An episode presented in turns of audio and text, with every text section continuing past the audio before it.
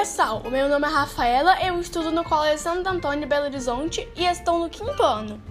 Você sabe quais foram as, as principais descobertas de Galileu Galilei no estudo da cinemática? As principais contribuições feitas por Galileu Galilei à física referem-se ao movimento dos corpos e à teoria da cinemática, ou seja, o físico descobriu que a Terra não era o centro do universo, ao contrário do que acreditavam os pensadores da época, mas sim o Sol a teoria que ficou conhecida como heliocentrismo. Bem, vou indo, até a próxima!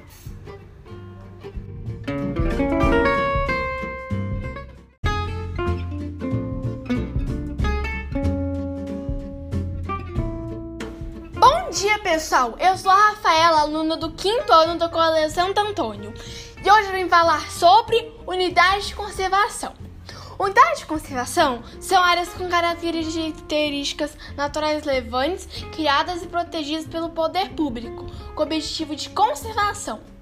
Elas são reguladas pela Lei número 9985 de 2000, que institui o Sistema Nacional de Unidades de Conservação.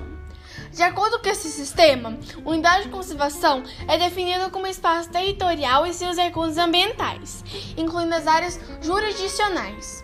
Existe ainda tipos de unidades de conservação de com diferentes nomes, detritos, finalidades e tipos de atividades permitidas na área. De acordo com suas características e finalidades, são divididas em dois tipos: unidades de proteção integral, que possuem normas mais restritas e são voltadas para a pesquisa e conservação da biodiversidade e as unidades de uso sustentável, que são mais voltadas para visitação, unidades educativas e uso sustentável de seus recursos. Elas têm o objetivo de compatibilizar a conservação da natureza com o uso sustentável de parte de seus recursos naturais. Então é isso, pessoal. Obrigada, até mais!